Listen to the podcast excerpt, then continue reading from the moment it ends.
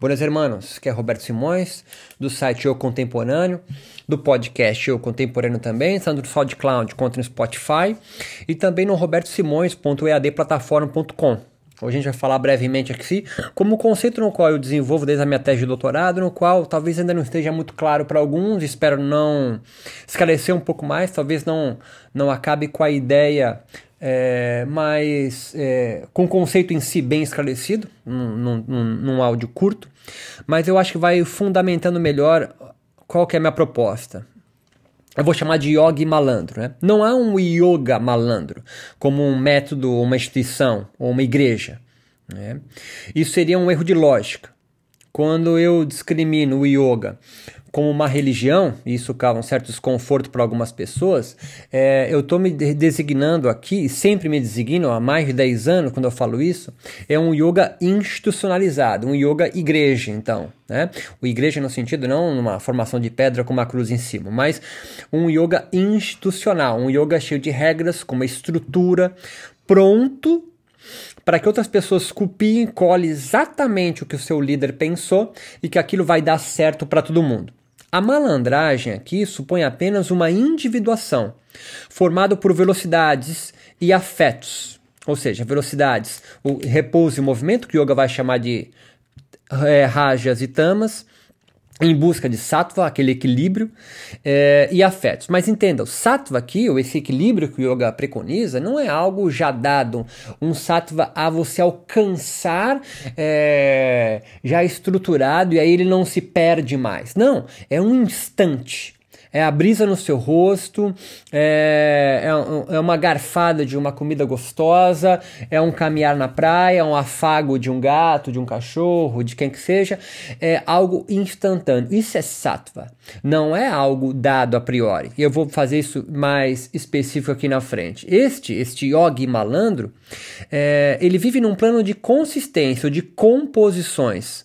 Por isso se assemelha muito mais à ideia de um feiticeiro, um mago ou xamã do que o de um sacerdote, profeta e místico. Essas quatro designações aqui é algo clássico na ciência da religião. São tipos ideais, né? Claro que eles se misturam, mas invariavelmente, invariavelmente não. É, os sacerdotes, os profetas os místicos, eles estão incluídos dentro é, de uma instituição, estão enquadrados dentro é, de uma vertente já pré-estabelecida. Um, um, um, mago, feiticeiro, xamã é alguém que está fora, né? É um anômalo, é um diferente, é um esquisito.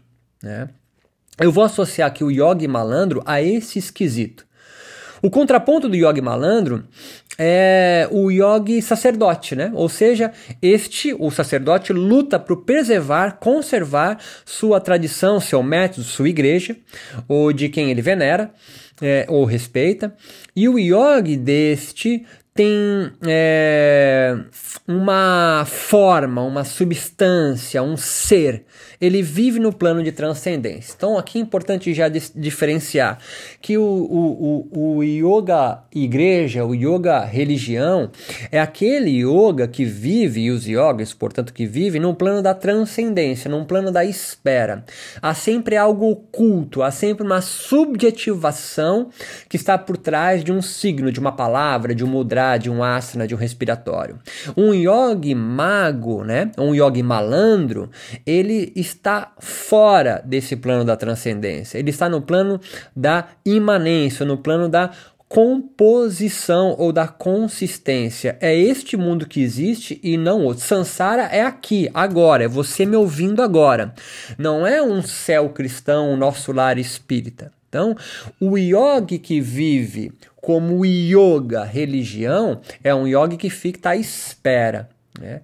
É um yogi que tem esperança. Né? É o yogi brahmani. É o yogi, então, que é, tem uma postura sacerdotal, né?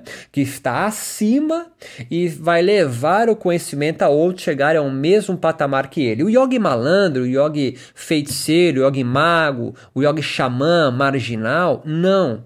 É o yogi que vive no mesmo mundo que todos nós, porque só existe esse mundo. Só há uma substância e não várias substâncias e formas, né? A base da crítica que os Hatha Yogis, por exemplo, medievais, indianos, fizeram aos Brahmanes está justamente nisso.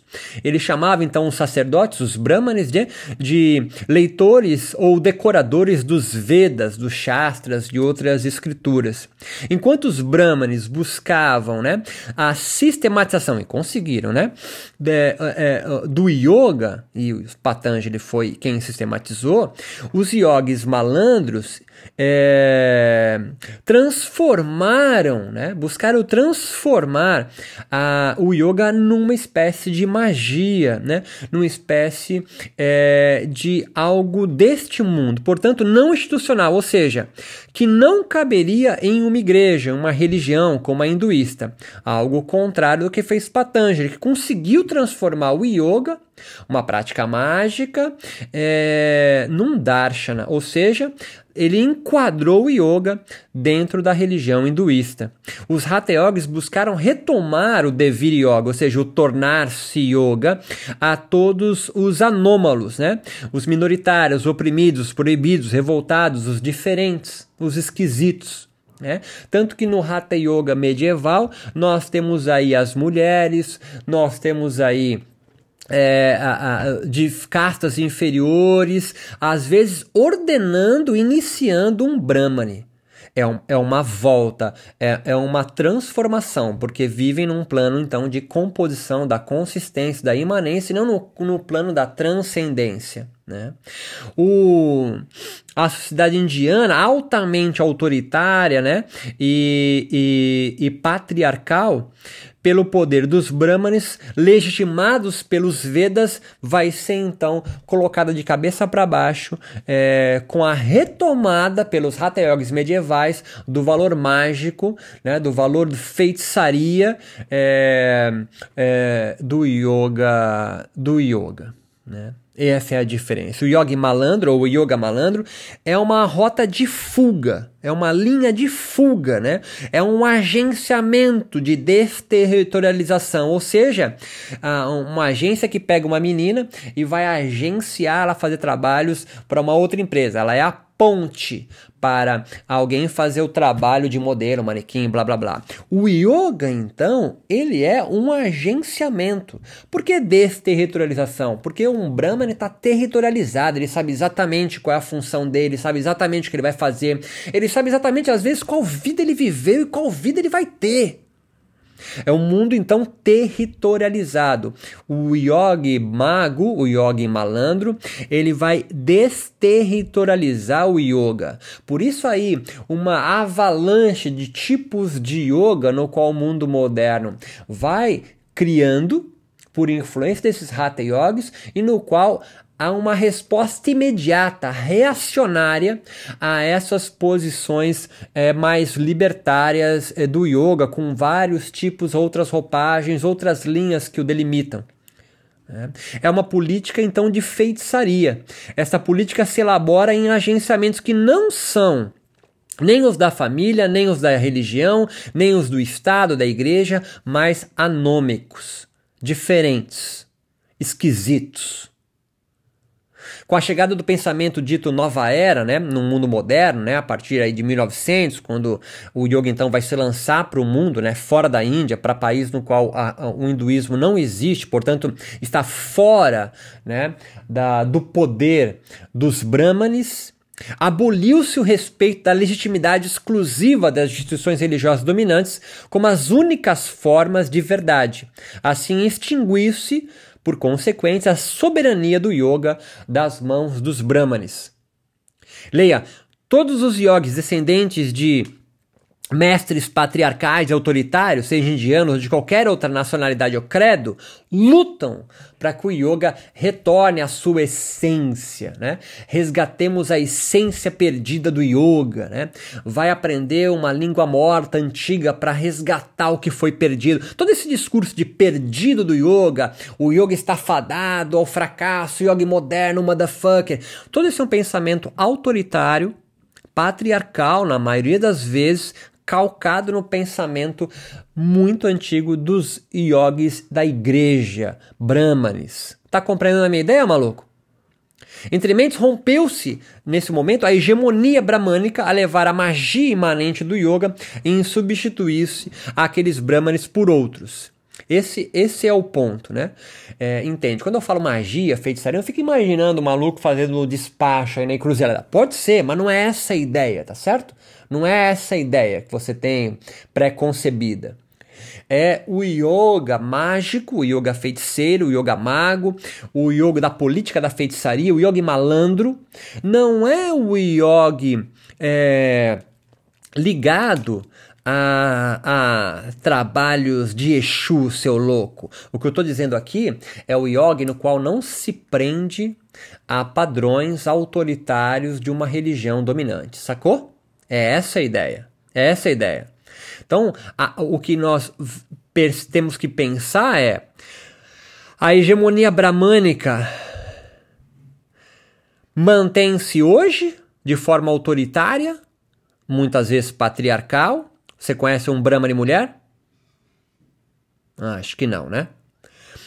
Foi substituído por novos Brahmanes? Ou a gente está construído um yogi ainda, é, conseguimos construir um yogi é, feiticeiro, mago, fora, para todos poderem trabalhar, para todos poderem utilizar o yoga de forma, é, de forma de agenciar novas, novos afetos. A estrutura, a genética é, do yoga e dos yogis pode ser imaginada abstratamente. Mas isso é apenas um transporte, pois o, o yoga vive no plano da composição e não no transcendental. Assim, não há nada de oculto a ser descoberto no yoga. Tá? Se você lê o Yoga Sutra de Patanjali e não entende, é porque tá difícil entender, brother. Porque o texto foi mal escrito em algumas traduções. Tá entendendo o que eu tô te falando? Não, não é você que é burro e não alcança ou, e, ou, porque não se faz a menor força para você entender realmente o Yoga Sutra. Não há nada de oculto a ser descoberto no yoga. Todos que juram e prometem isso no yoga é um Brahmana disfarçado às vezes nem isso ele consegue, ele tem a pachorra de fazer. Em suma, o yoga como igreja, religião, que tanto me odeiam por afirmar isso, buscam presenciar suas é, preservar suas formas, até que os, até aqueles que me condenam é, é, e condenam essa tese invariavelmente não percebem isso, são ignorantes disso, a vidya. O yoga como magia, o yoga malandro, o yoga da eficácia mágica dos feiticeiros, os anômalos, os diferentes, os que vivem o yoga e não apenas estudam e praticam, entre aspas, o yoga, buscam dissolver suas formas e utilizam o yoga como um agenciamento maquímico de velocidades lentidões, rajas e tamas. O que você quer dizer com tanto rajas e tamas? Eu quero dizer o seguinte, cara, que você a todo momento é atravessado por velocidades e lentidões. Ah, não entendi. Cara, é muito simples ficar parado na frente do mar, né? Um vento mais forte, um vento mais fraco, um sol mais forte do meio-dia, um sol mais fraco das seis da tarde, tudo isso te influencia, produz afetos. Isso é Rajetamos. A gente vai ter um programa, a gente vai, eu vou fazer um vídeo só sobre o capítulo 2 do Sutra de Patanjali, onde ele apresenta esses conceitos e a gente discute melhor isso. Você é atravessado o tempo todo, por isso não existe um ser em você a ser buscado, um eu a ser descoberto. Aquela imagem de uma é, de um lago revolto com pedras e você medita para a água, a água se acalmar, decantar aquela sujeira e você encontrar uma pérola no fundo. A pérola não é o seu eu, porra. Aquilo é uma ideia. Você não tem que buscar aquela pérola como um eu seu a priori, porque isso fez com que os brahmanes mantivessem a sua soberania contra as outras castas. Se o brahman é uma pérola, você é o que? Um pedregulho.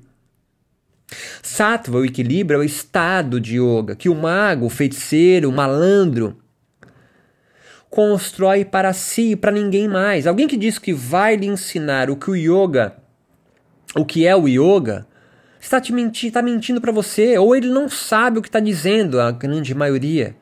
Ou melhor, estará a lhe mostrar como perceber esse estado, e aí sim, de equilíbrio entre repouso e velocidades dos afetos que lhe atingem.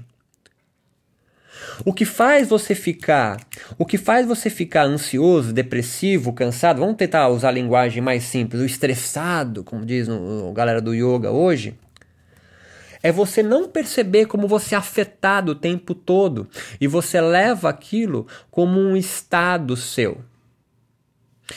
O yoga e suas técnicas e filosofias são todos um aparelhamento de posturas respiratórias, direcionamento da consciência, algumas observâncias e assédios que lhe permitirão não achar uma trilha a seguir, a senda do yoga.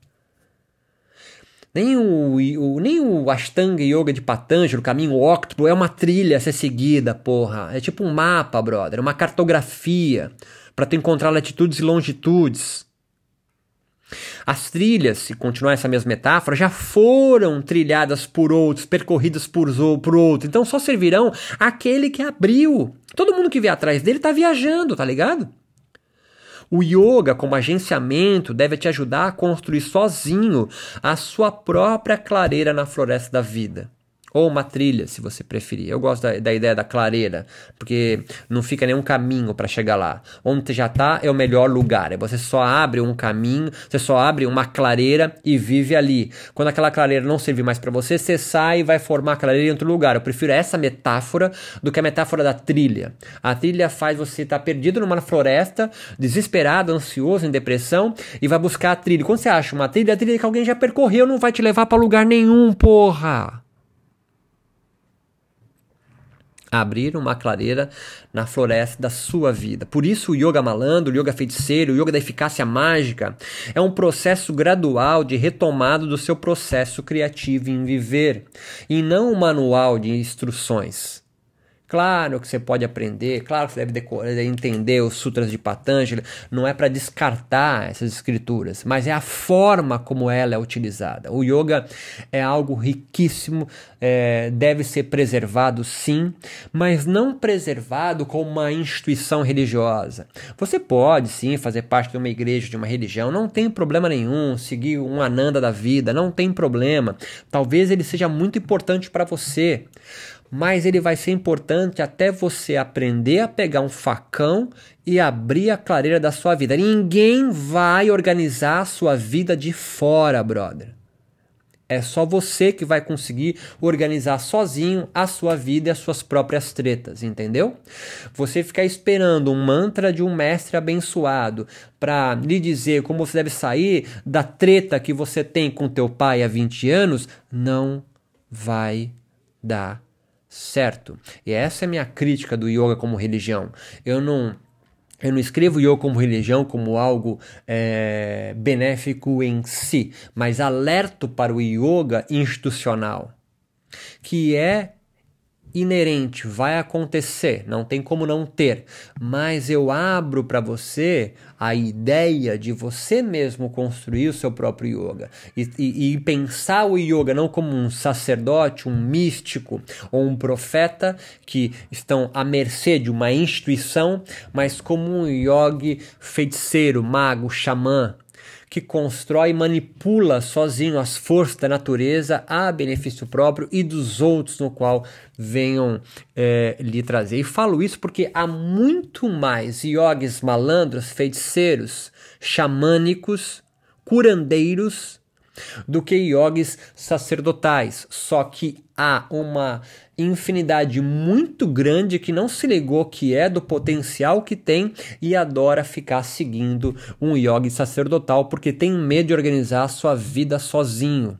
E aí o que acontece? Vira devoto é, de um brahmane moderno, é, brahmane entre aspas, né? não necessariamente tem que ser um brahmane, mas é, é, é, é faz a figura de um guru que te promete levar para a salvação.